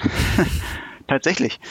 Ähm, ähm, ich habe ich hab damals immer geguckt, was, was hast du so in den ähm, ETFs drin. Ich habe auch wieder mit ETFs begonnen. Ja. Habe dann aber, aber schnell fest, festgestellt, ich habe zu denen keinen keinen Bezug. Mhm. Das sind für mich auch wieder Vehikel, wo ich aber gar nicht weiß, was da dahinter steckt. Erstmal ist es ja ein, meistens ein Index, was ich zum Beispiel MCI irgendwas, mhm. ne, MCI World, All Country World, Europe und so weiter. Ja. Der hat irgendjemand erfunden. Mhm. Ne? Der hat sich das ausgedacht, ein Konzept, passt das Konzept zu mir? Passen die Werte zu mir? Mhm. Und dann habe ich mal reingeguckt in die ETFs, da sind immer dieselben zehn Verdächtigen. und da habe ich mir gedacht, da habe ich, ich, hatte vorher einen Nasdaq ETF, einen. S&P 500 und einen europäischen. Okay. Weil ich so ein bisschen gesagt habe, naja, ähm, den ganzen Weltmarkt will ich nicht. Ich möchte kein Asien, ich möchte kein Russland und so. Mhm. Ähm, oder halt andere Drittstaaten, wo ich keinen Einblick habe, was da wirklich los ist. Na, Russland war da ja schon raus aus den Indizes. Na, genau, mhm. genau. Aber also generell, das, das, das wollte ich alles nicht. Mhm. Ähm, weil da habe ich keinen keinen Bezug zu. Ich weiß nicht, was äh, in ähm, Indien gerade für, für gute Unternehmen sind. Ähm, und will ich die wirklich in meinem Depot haben oder ziehen die meine, mein, mein Depot nur runter? Ja. Und ähm, dann habe ich festgestellt, dass im, im Nasdaq 100 genau dieselben drinne waren wie im S&P 500. Hm. Habe ich dann gesagt, okay, einen von den beiden brauchst du nur noch. Und dann habe ich den einen schon mal rausgekürzt. Hm. Und dann habe ich, hab ich gesagt, aber das sind so viele Unternehmen, die auch gar nicht gut laufen. Die einfach nur drinne sind, weil sie mal aufgenommen wurden aufgrund ihrer Marktkapitalisierung. Und die Marktkapitalisierung sagt ja nichts über den Wert des Un Unternehmens aus. Ja. Habe ich dann gesagt, nee, das will ich auch nicht. Ne? Au außerdem wollte ich ja immer noch diesen Cashflow haben. Mhm. Ähm, dann habe ich mir geguckt, Dividenden-ETFs. Ja, die haben meistens nur den Anspruch, hohe Dividenden. Das wollte ich aber auch nicht. Ich wollte gute Werte, mhm. die regelmäßig ihre Dividenden erhöht haben ja. und auch eine gute Dividende zahlen. Also jetzt nicht nur mit 0,5 Prozent, sondern die sollen mindestens 1, 2 oder 2, 3 Prozent vielleicht sogar eher, mhm. wenn ich dann die Wahl habe, ähm, zu haben. Also diese nur ein, ein Pool auswerten, das war mir zu viel. Das war mir zu, naja, da habe ich keinen keinen Bezug zu. Da kann es wieder passieren, dass ich nicht dabei bleibe. Mhm.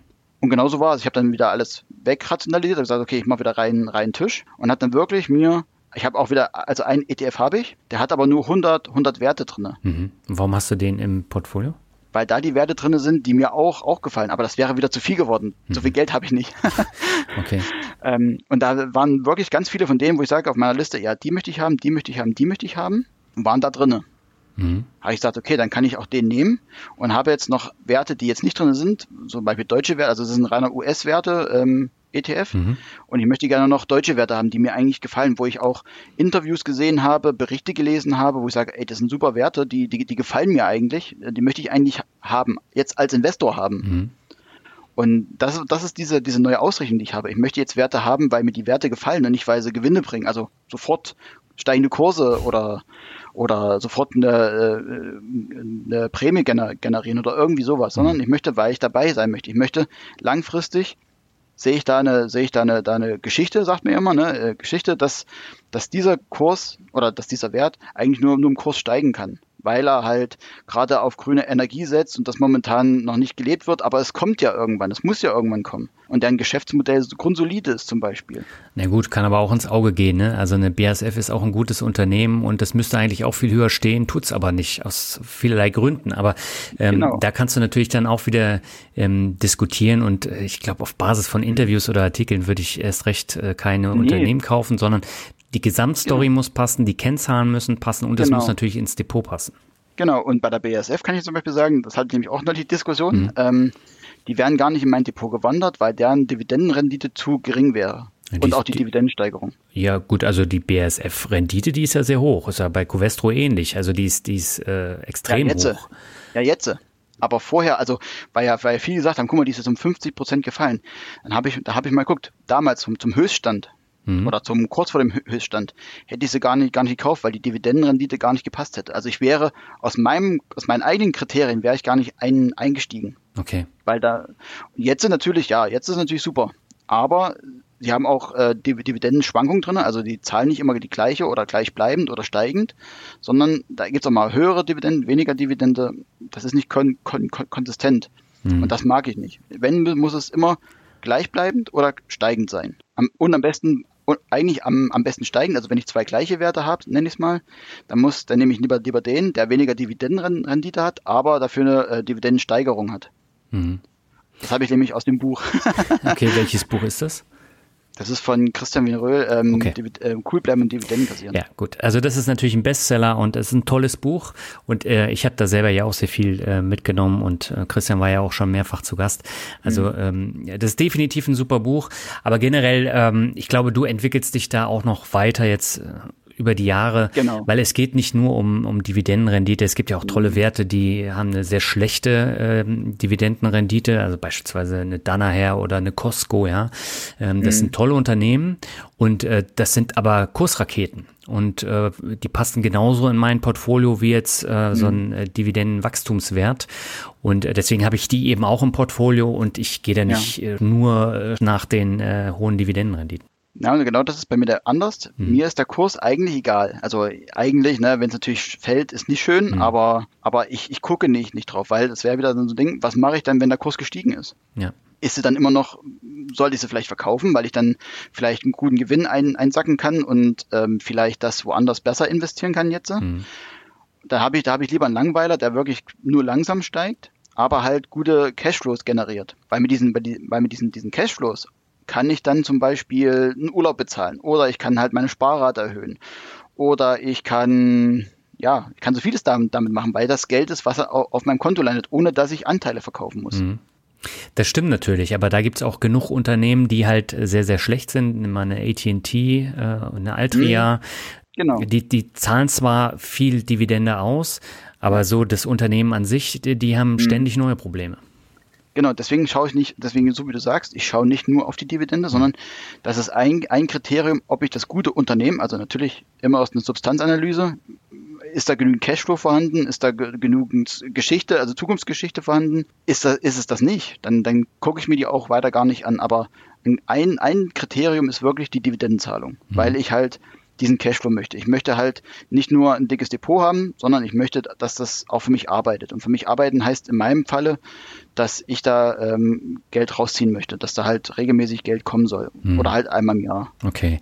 Du hast ja jetzt verlorene Jahre gehabt, also an den Börsen lief es super. Also mhm. teilweise dreistellige ja. Renditen, die du über die Jahre nicht mitgenommen hast. Ja. Ähm, welche Learnings hast du denn jetzt mitgenommen? Da gibt es doch diesen, diesen, diesen Spruch, ähm, Time in the Market beats Market Timing. Ja. Und das ist, und das ist so einer, wo ich sage, ich, ich äh, mache jetzt auch weiter meine, meine Sparpläne, auch wenn es immer weiter runtergeht. Mhm. Alle sagen, warte doch, bis irgendwann meine Bodenbildung ist. Mhm. Aber ich sage, nee, ich mache einfach weiter. Ich mache jetzt, ich habe jetzt meine, meine Sparraten, die laufen jetzt. Also ich bin wirklich jetzt so ein, so ein Tranchen- und, und, und Sparratenkäufer mhm. geworden, weil erstmal sind da keine Emotionen drin. Ich habe da meine, meine X-Summe und wenn die jetzt wieder weniger wird, stört mich nicht. Ja. Ähm, aber ich weiß, ich habe Werte drin, die auch, wenn mal die Krise durch, durchstanden ist, dann auch wahrscheinlich wieder steigen werden. Hm. Weil einfach deren Geschäftsmodell solide ist. Die machen jetzt Gewinne. Warum sollen sie dann später keine Gewinne machen? Und wenn sie Gewinne machen, wird auch der Markt wieder erkennen oder die ganzen Analysten, oh, da können mal wieder jetzt steigende Kurse kommen. Hm. Momentan fällt ja alles, weil alles fällt. Nicht, weil das Unternehmen schlecht ist. Ja. Und ähm, so gehe ich da jetzt ran und bin da halt viel en entspannter, ruhiger. Ich, äh, ja, ich habe jetzt mehr Zeit für meine Familie. Ja, ich glaube, das ist das Wichtigste, was man, was man haben kann. Aber was machst du, wenn jetzt wieder so ein äh, Fraggle bei dir anruft oder dich anschreibt und sagt, er hat den nächsten todsicheren Tipp? Kann er ja haben. habe ich, habe ich regelmäßig noch. Wir unterhalten uns viel. Mhm. Ich, ich habe ähm, bei, bei, meinem Bro, bei meinem alten Broker so noch diese, dieses Paper-Konto. Ja. Ähm, und da habe ich gesagt, okay, da spiele ich halt halt mit, aber da fließt erstmal kein Geld rein. Mhm. Solange wie ich das kostenlos offen lassen kann, lasse ich es offen. Sollte es irgendwann mal kostenpflichtig werden, weil die dann sagen, okay, hier Karteileichen wollen wir nicht, äh, dann werde ich es da schließen wahrscheinlich. Also ich werde da kein Trading mehr, mehr beginnen. Ich werde jetzt wirklich meinen Ansatz, den habe ich, ich mir selber raus, rausgesucht, mhm. ohne jetzt Fremdeinwirkung, ohne dass ich eine Strategie lernen musste. Die habe ich mir so selber raus, rausgesucht. Ich habe mir meine Kennzahlen, die mir gefallen, raus, rausgesucht ähm, auch meine Her Herangehensweise, wie ich un Unternehmen analysiere, ist ja meistens sonst auch irgendwie, du musst ja bei, beim, beim Chart Trading musst du ja auch immer gewisse Regeln einhalten. Mhm. Das habe ich alles jetzt selber mir erarbeitet und gesagt, okay, das ist so das, was ich will. Und wenn mir einer sagt, na, diese Aktie, so, wie du, ne, die Dana ist ein super Unternehmen. Mhm. Ja, stimmt. Aber laut meinen Kennzahlen sage ich nein. Also für mich kommt sie nicht in Frage. Hm. Naja, es geht ja, es geht ja gar nicht darum, dass ich das jetzt sage, dass es eine super Aktie ist, sondern genau. jeder muss ja für sich selber entscheiden, passt die Kennzahlen, genau. passt die Aktie in mein Portfolio, ähm, das ist ja das Wichtige. Genau, genau. Ich muss mich damit, damit wohlfühlen. Genau. Und das ist jetzt für mich wichtig. Ja. Und ähm, da merke ich auch bei vielen anderen, die machen was, aber die wissen nicht, warum sie es machen. Hm. Oder, oder, oder, oder, oder wenn was, ja, ähm, die Strategie sagt, du musst die jetzt kaufen. Ja, okay, mach doch. Also ich brauch's nicht. Hm wir hatten, wir hatten schon viele Diskussionen, dass man sagt, ja, ich habe zum Beispiel nur acht Werte. Ich habe ich hab mir gesagt, ich möchte gerne ein relativ konzentriertes Portfolio. Ich möchte keine 500 Werte haben, äh, bis auf den ETF. Mhm. Ähm, ich möchte persönlich nur zehn Aktien haben. Okay. Erstmal. Und danach sehe seh, seh, seh ich weiter. Wenn ich zehn gefunden habe, bleibt das erstmal. Und wenn ich dann noch eine elfte gefunden habe, überlege ich, kommen die noch, hin, noch dazu mhm. oder nicht. Aber dann bist du ja nicht breit aufgestellt, ne? Ja, was ist, was ist breit? naja, breit über mehrere äh, Branchen. Und ähm, wenn du jetzt zum Beispiel ein Unternehmen oder zwei Unternehmen aus einer Branche mhm. hast, dann hast du ja wieder einen Klumpen. Ja, das ist, ähm, da habe ich mich auch damit befasst, diese ähm, Diversifikation. Ab wann macht es Sinn und wie macht es Sinn? Mhm. Wenn ich jetzt mehrere aus einer Branche habe, zum Beispiel, sagen wir mal, ich habe jetzt pro Branche zwei Werte, einfach nur ein bisschen Backup-mäßig, mhm. falls das eine mal schlechter läuft, habe ich trotzdem eigentlich ein erhöhteres Risiko, weil ich ja, wenn das, wenn das Branchenrisiko ein, eintrifft, betrifft es gleich zwei Werte. Mhm. Und, oder auch zum Beispiel, ab, ab wann äh, wird das systemische Risiko? Es gibt ja ein systemisches Risiko, ne, wie jetzt gerade. Mhm. Alles fällt, der ganze Markt fällt. Ja. Ähm, und dann halt das Einzelrisiko. Also damit habe ich mich auch, auch befasst. Gibt es ja richtige Studien, die dann sagen, ab, ähm, ich muss, ich muss gerade überlegen, ich glaube 20 Werte, sage ich mal, oder, oder, oder 30 Werte, ist das Risiko, das, das Einzelrisiko fast null. Mhm. Also äh, dann, dann besteht nur noch das, das, das systemische Marktrisiko. Mhm. Und ähm, da gibt es richtig so eine, so, eine, so, eine, so, eine, Grafik, die praktisch Richtung 20 Prozent geht oder so, glaube ich. Ja. Und äh, da habe ich mir gesagt, naja, was, was soll ich 50 Werte, die ich dann gar nicht mehr über, überblicken kann? Ähm, aber man, aber kann die, 10, man kann die überblicken, aber es ist natürlich mehr Arbeit. Ja, und, und, und genau das wollte ich nicht. Ich habe ich hab auch mir gesagt, also maximal, also meine Höchstgrenze sind 20. Also das ist mhm. definitiv meine maximale Grenze. Also bis jetzt bin ich erstmal zwischenzeitlich bei 10. Mhm. Und dann kann ich mir noch gucken, ob ich dann nicht sage, ähm, ich, ich, ich erhöhe, je nach, je nach Bedarf. Aber da muss ich wirklich auch Werte finden, die mir gefallen, die will ich haben. Und dann werden die genau unter die Lupe genommen. Da wird, da wird auch mal das ähm, Investors Relations an, an, angeschrieben. Das mache ich jetzt mittlerweile und frage da mal so Sachen nach und, und kriege dann auch halt, je nachdem, kriege ich eine Antwort von denen. Mhm. Und dann, wie kriege ich eine Antwort? Ist es eine gute, ist es, oder also ist es eine, eine standardisierte? Ja. Oder ist es eine individuelle, wo man sich Zeit, Zeit genommen hat für mich? Und dann ist es auch ein Kriterium, wo ich sage, dieses Unternehmen kommt in mein Depot. Okay. Also da bin ich auch total en, en, entspannt geworden und nicht jeder Sau, die da gerade durchs Dorf getrieben wird, muss dann hinterhergerannt werden oder so. Das ist ja wirklich. Äh, das ist aber auch ein Lernprozess, ne? Ja. Ja, und ich also, glaub, das ist entscheidend.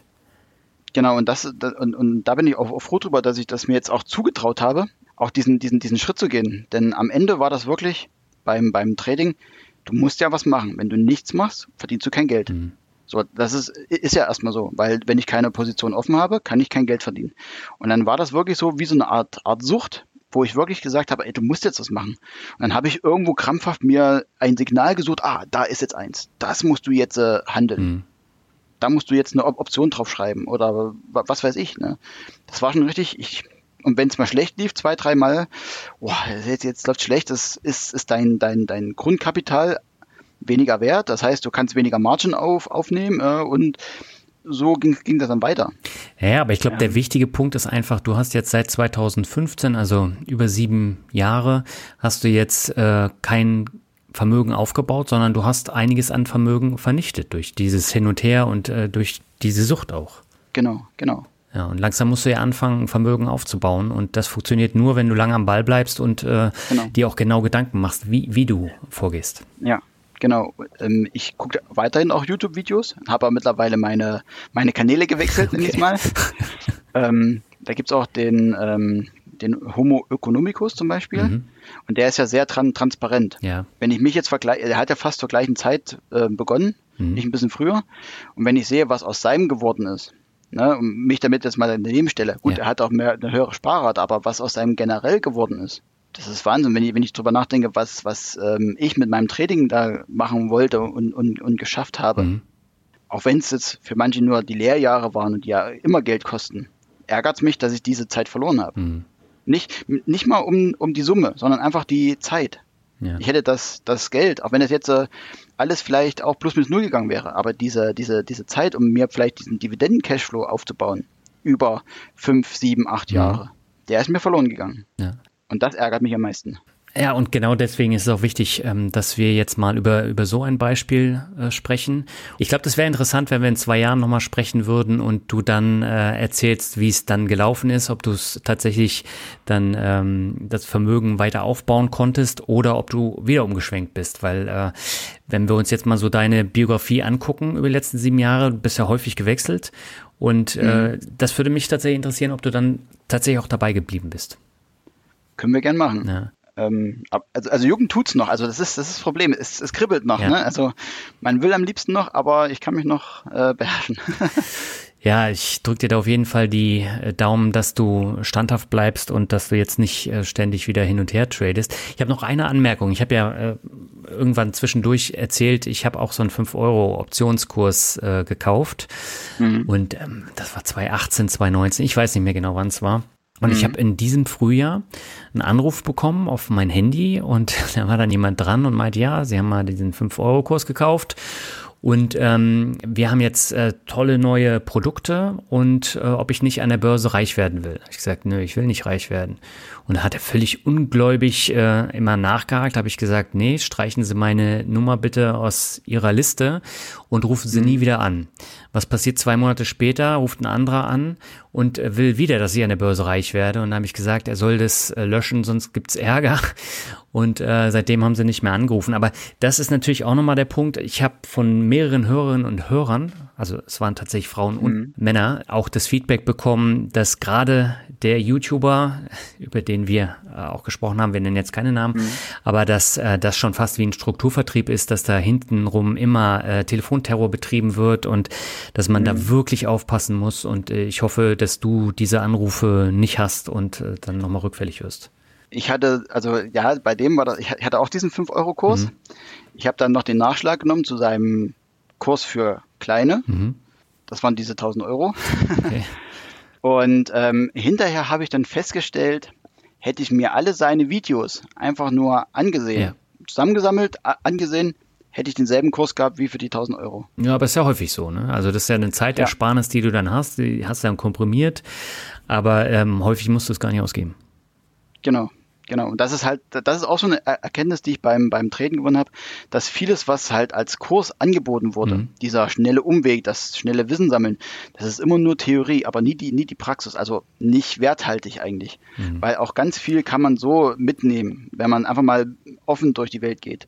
Sowohl jetzt beim Investieren als beim, beim, beim Trading, ne? also wenn man das wirklich machen will, ich meine, es gibt Leute, die können das wirklich, mhm. die sitzen aber auch wirklich permanent davor haben überall den, den, den Ticker laufen, um wirklich alles immer zu, zu erfassen. Mhm. Aber das ist nicht meins. Ich möchte eigentlich nicht von, von dem einen Hamsterrad ins, in, ins nächste und dann eigentlich gar keine Zeit mehr haben. Mhm. Ich wollte eigentlich Geld verdienen, dass ich mir mehr, mehr Zeit erkaufen kann, dass ich sagen kann, ich arbeite jetzt weniger oder, oder wir gönnen uns mehr. Ja. Und nicht, dass ich dann noch eine neue Stelle gefunden habe, die jetzt äh, nach der Arbeit direkt losgeht, weil dann die, die US-Börse geöffnet hat. Ja. Und auch, und auch, auch, auch wenn es heißt, Optionshandel reichen 15 Minuten pro Tag oder pro Woche. Das stimmt so nicht. Man guckt immer rein, weil man wissen will, was ist los. Ja. Wenn die Märkte fallen, um, umso häufiger. Was macht meine, meine Position? Das ist, das ist automatisch. Ja, gut. Also äh, ich weiß genau, was du meinst und äh, dieses schnell, schnell, äh, das funktioniert sowieso nicht und wenn du gierig ja, bist, genau. funktioniert es noch viel weniger. Ähm, ja. Das ist vielen aber nicht klar und die müssen ihre ersten Erfahrungen dann erstmal machen und wenn sie dann auf die Schnauze fallen, dann ist es das Lehrgeld. Ich habe das Lehrgeld bezahlt, weil ich in die Bank gestratzt bin und äh, alles unterschrieben habe, was man mir vorgehalten hat. Ähm, das war mein Fehler und äh, mittlerweile mache ich es anders und mittlerweile ist mein Vermögen halt deutlich angewachsen. Und ähm, mhm. die Lehrjahre gehören dazu, aber man muss irgendwann halt den Switch finden zum Geld verdienen tatsächlich. Und ja, da kann ich noch eins anmerken. Mhm. Ähm, ich habe neulich eine Podiumsdiskussion gesehen von einem bekannten deutschen Broker, der auch Optionen anbietet. Mhm. Ähm, da waren eine ganze Menge Trader und ähm, der Herr Röhl ja. ähm, und noch ein, zwei andere bekannte YouTuber. Und da ist mir eins aufgefallen. Alle, die so, so erzählt haben, sie sind Coaches und was nicht alles, ein Trader. Sie haben aber alle, alle, alle gesagt, eigentlich haben sie am Anfang Daytrading gemacht, dann haben sie Swing Trading gemacht, also das längerfristige Trading, mhm. und dann sind sie immer mehr Übergang zum Investieren. Mhm. Das ist schon komisch, oder? Mhm. irgendwie, irgendwie werden auch die Trader irgendwann zu den Investoren. Ja, weil es nicht läuft und weil sie Minus machen langfristig. Genau, also irgendwas muss daran ja äh, sein. Ja. Ich weiß es nicht. Ja gut, also man muss tatsächlich sagen, es gibt Leute, die verdienen damit Geld, ähm, aber ja. äh, man darf es halt nicht äh, für, ja. für, für gegeben ansehen, dass jeder das schafft. Das ist nämlich absolut nicht der Fall. Das ist nur ein kleiner Teil. Und ähm, da investiere ich lieber langfristig und ähm, genau. habe dann trotzdem meine Rendite. Und wenn es halt nur mit einem ganz langweiligen ETF ist. Ja, genau, genau. So läuft es bei mir auch. Ja, bloß nicht mit dem ETF. Ja doch, der läuft auch. Ja, okay, aber das vertiefen wir jetzt nicht. Ich würde sagen, wir kommen jetzt nee. zum Abschluss zum Word Shuffle. Ich nenne dir ein paar Begriffe, mhm. du sagst, was dir dazu einfällt. Beginnen möchte ich mit Trading.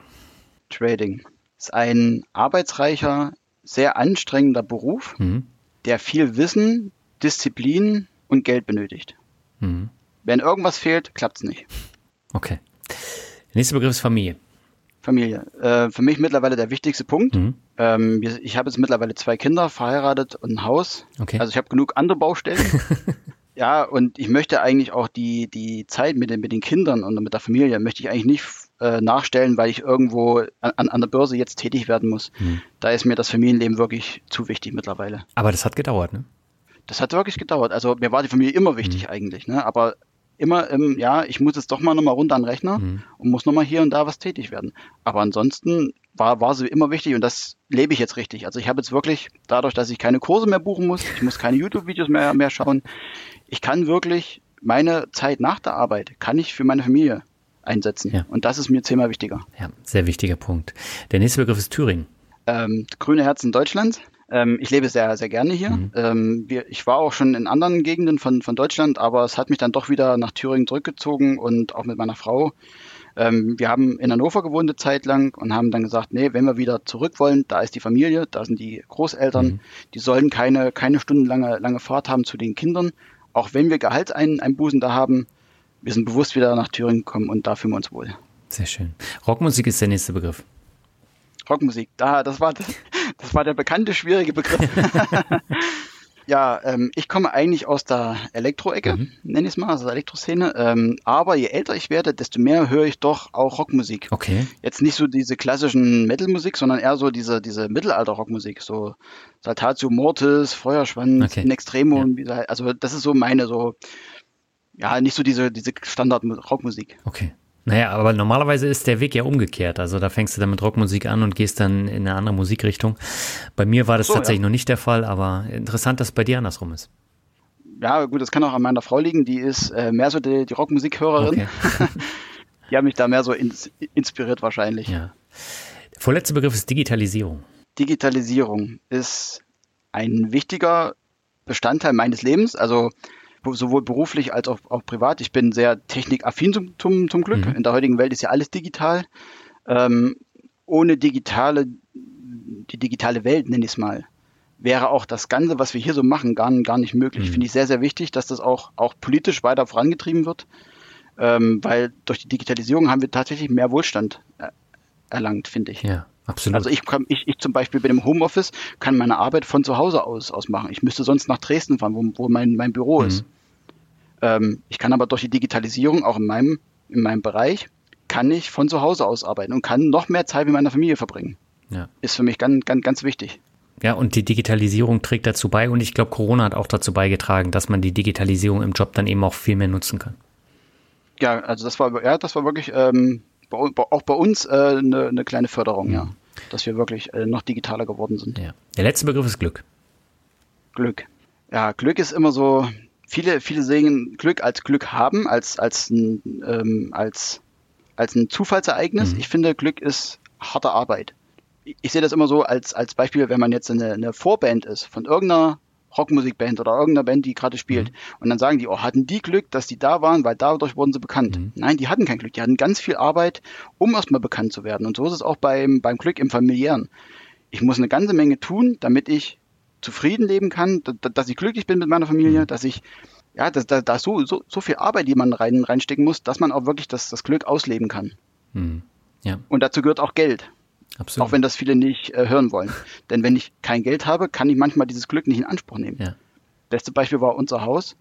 Wir konnten das nur, wir konnten, wir haben das An Angebot gesehen und wir mussten uns entscheiden, greifen wir zu oder nicht. Mhm. Das ging aber nur, weil wir Rücklagen hatten. Hätten wir keine Rücklagen gehabt, hätten wir keinen Kredit bei der Bank bekommen und hätten dieses Haus nicht gekriegt. Mhm. Und damit hatten wir Glück. Ja. Äh, kurz nochmal zu deinem Beispiel von der Vorband. Da ist es aber mittlerweile häufig auch so, dass die Vorband dann auch ein bisschen äh, Geld benötigt. Dann können sie sich darauf kaufen, egal wie scheiße sie sind. Ach so, okay. Also ich habe immer gedacht, okay, also ich kenne das nur so von früher noch. Ja, ja, mittlerweile hat sich das leider geändert. Okay. Ah, schade. Da fließt dann immer viel Geld für so einen ah, Support-Slot. Ah, ja. Aber grundsätzlich sind ja viele auch un unbekannt und bis, bis die bekannt werden, ja. Äh, ist, ist es viel Arbeit. Ja, absolut. Na, und ich äh, bin auch ganz bei dir. Und ich sage nochmal herzlichen Dank für das ähm, tolle Interview. Und ich weiß, es gehört eine Menge Mut dazu, dass man äh, zu seinen Fehlern steht und dass man sie dann eben in so einem Interview mit einer größeren Reichweite dann auch ähm, darüber erzählt und berichtet. Und ähm, ich hoffe für dich, dass du von diesem äh, Virus der Gier äh, so ein bisschen geheilt bist und dass du jetzt äh, solide wirst und wirklich Vermögensaufbau betreibst. Und äh, es wäre, glaube ich, interessant, wenn wir uns dann in zwei, drei Jahren nochmal sprechen. Ja, gerne. Vielen Dank. Soweit das Interview mit Sascha. Aus meiner Sicht war das ein sehr interessanter Erfahrungsbericht, was passieren kann, wenn es einem mit dem langfristigen Vermögensaufbau nicht schnell genug geht. Natürlich heißt es nicht, dass man nicht auch mit Optionen Geld verdienen kann. Das gelingt aber nur einem sehr kleinen Teil der Trader und nicht der Masse. Man sieht es immer wieder, man hört es immer wieder und da sollte man unbedingt drauf achten, bevor man sich darauf einlässt. Und jetzt habe ich noch eine persönliche Anmerkung. Die ganzen tollen Hechte in der YouTube-Werbung verdienen nicht mit dem Trading ihr Geld, sondern mit den überteuerten Produkten, die sie anbieten. Sascha hat allein für die Kurse mehrere tausend Euro ausgegeben. Gebracht hat es ihm am Ende nichts. Und an dieser Stelle nochmal mein Hinweis, Gerade in der YouTube-Werbung tummeln sich viele Leute, die einem das Blaue vom Himmel versprechen und in Dubai oder Argentinien ihr Geld zählen, was sie mit ganz profanen Network Marketing und tollen Stories eingenommen haben. Und als Anleger schaust du in sehr vielen Fällen am Ende in die Röhre und das wäre extrem schade. Und beim Strukturvertrieb ist es übrigens genauso. Da ist der Anleger am Ende der, der am meisten zahlt und der, der ganz oben an der Pyramide steht, ist der, der am meisten profitiert. Wir hören uns in zwei Wochen wieder. Dann habe ich einen Honorarberater zu Gast, mit dem ich über Geldanlage in schwierigen Zeiten, Finfluencer und Bankberatung spreche. Bis dahin wünsche ich dir alles Gute und sag ciao. Bis zum nächsten Mal.